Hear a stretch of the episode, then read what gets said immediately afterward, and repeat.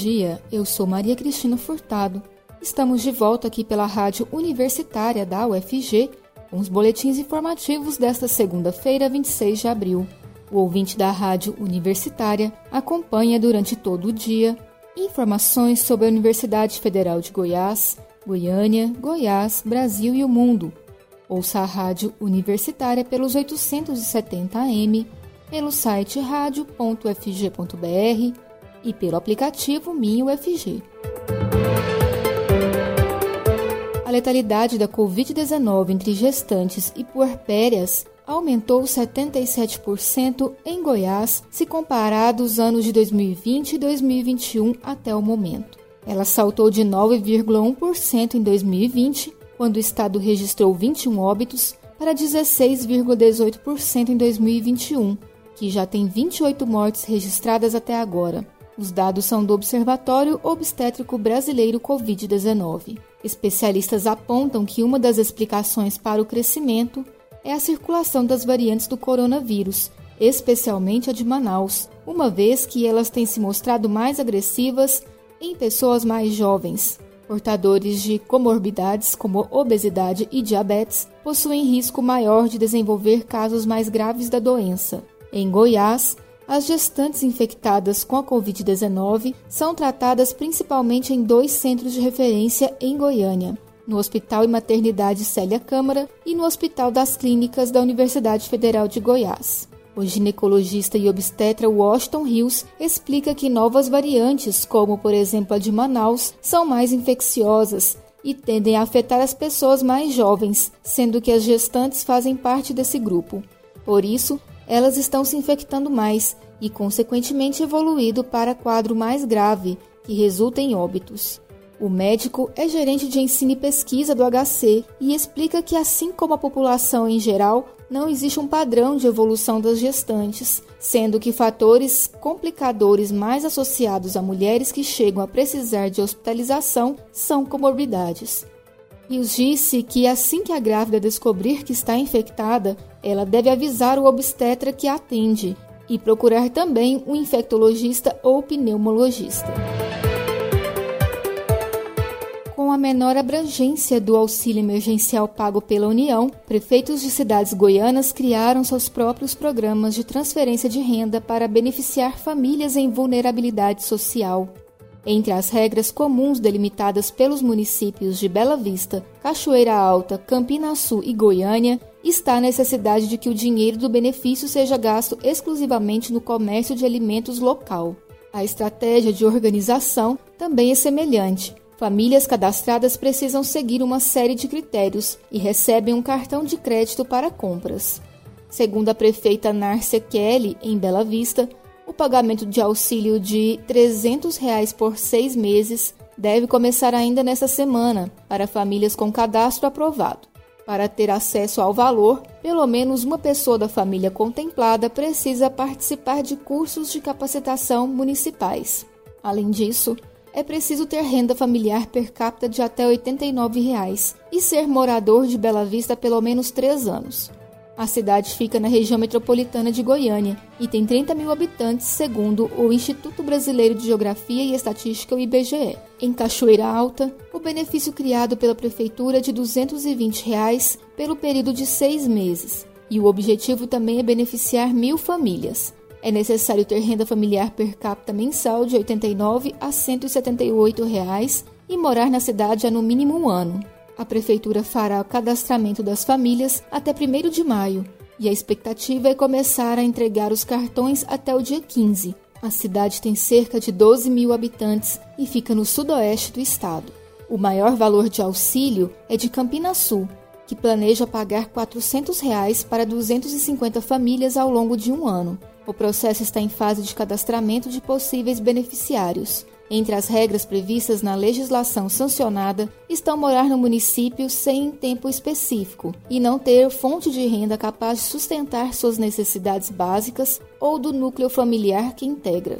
Presidente da Federação Goiana dos Municípios, José de Souza Cunha, afirma que a iniciativa dos prefeitos é positiva e diz que os programas criados até o momento podem motivar movimentos semelhantes em outras localidades mas lembra que nem todos os municípios têm condições financeiras para criar um projeto de transferência de renda, mesmo para pagamentos pontuais. Em Goiânia, o prazo para inscrição no Renda Família vai até a próxima sexta-feira, dia 30. O benefício do programa é contemplar 24 mil famílias com 300 reais por seis meses. De acordo com a Secretaria Municipal de Finanças, até quinta-feira passada foram registrados 13.041 pedidos. Ao todo, foram aprovados 7.915 e outros 3.633 estão em análise. A Prefeitura de Goiânia indeferiu 564 solicitações e 173 estão em fila para diligência. Há ainda 134 casos pendentes de informação. O prazo final para cadastramento no programa era 31 de março, mas foi prorrogado pela Prefeitura.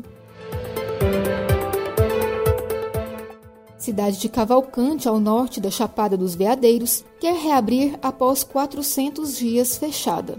O segmento turístico local lançou na última semana o movimento Juntos Somos Mais Fortes, com o objetivo de pressionar a administração para reabrir as atividades que movem a economia local, suspensas em razão do avanço da Covid-19. Em carta entregue ao prefeito Vilmar Calunga, mais de 300 pessoas vinculadas ao turismo disseram que após 400 dias de paralisação, a situação de vulnerabilidade alimentar está insustentável.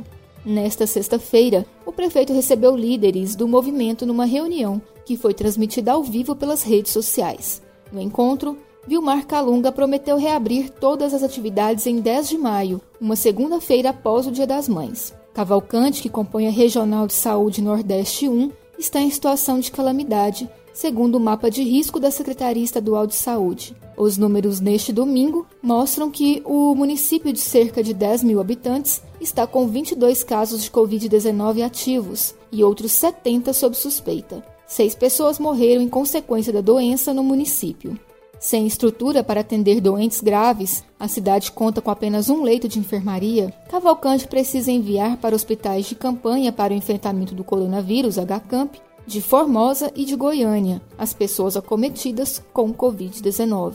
A carta manifesto enfatiza que há mais de um ano desenvolve um plano de retomada e, segundo o documento, foram feitos investimentos para adequação aos protocolos, acreditando numa volta gradual que, segundo a carta, nunca chega.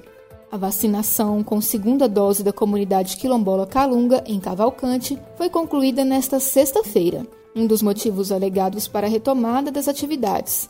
A Cachoeira Santa Bárbara, que fica em território Calunga, é o principal atrativo da cidade. Selic e inflação em alta devem encarecer linhas de crédito, em especial as atreladas à poupança e ao índice de preços ao consumidor IPCA. Dessa forma, as modalidades tradicionais pré-fixadas podem se tornar mais vantajosas. Essas linhas ligadas à poupança e ao IPCA, cujos juros contam com uma taxa fixa mais uma porcentagem baseada na variação desses índices, são novas e cada vez mais têm sido usadas por alguns dos grandes bancos para impulsionar o crédito imobiliário em um cenário de juros historicamente baixos e demanda reprimida no setor. Não são todos os bancos que oferecem as linhas pós-fixadas. Entre os grandes bancos, o financiamento imobiliário atrelado ao IPCA atualmente é oferecido somente pelo Banco do Brasil e pela Caixa Econômica Federal, enquanto o crédito atrelado à poupança é oferecido apenas pelo Itaú e pela Caixa Econômica. Tais modalidades apareceram como diversificação nas ofertas de financiamento imobiliário das instituições financeiras, e, pelo menos enquanto os juros básicos e a inflação estavam controlados em patamares baixos, eram atrativas para os consumidores. Agora que essas taxas começam a subir, no entanto, a tendência de uma correção para cima no custo para os tomadores, tanto para créditos novos como para aqueles que pegaram financiamento do tipo ao longo dos últimos anos. Segundo o último relatório Focus do Banco Central, a projeção é que a inflação termine este ano em 4,92%, Há quatro semanas, a previsão era de 4,71%. Já em relação à Selic, a projeção é que a taxa básica de juros encerre 2021 em 5,25% ao ano, contra 5% há quatro semanas. A Selic começou este ano em 2%. Para 2022, a expectativa é que a inflação e a Selic encerrem em 3,60% e 6% ao ano, nesta ordem. Para 2023, as projeções passam para 3,25% e 6,5% ao ano, respectivamente. Além do aumento da Selic influenciar nos juros prefixados cobrados nas linhas mais tradicionais, que cobram uma taxa fixa mais a taxa referencial, que atualmente está zerada, representam a maioria das concessões do mercado. A taxa também influencia na poupança. Nosso boletim informativo da Rádio Universitária volta logo mais às 3 horas. Fique ligado em nossa programação pelos 870 AM, pelo site radio.fg.br e pelo aplicativo Minho FG. Nós também estamos nas redes sociais. Siga a Rádio Universitária no Instagram e no Facebook.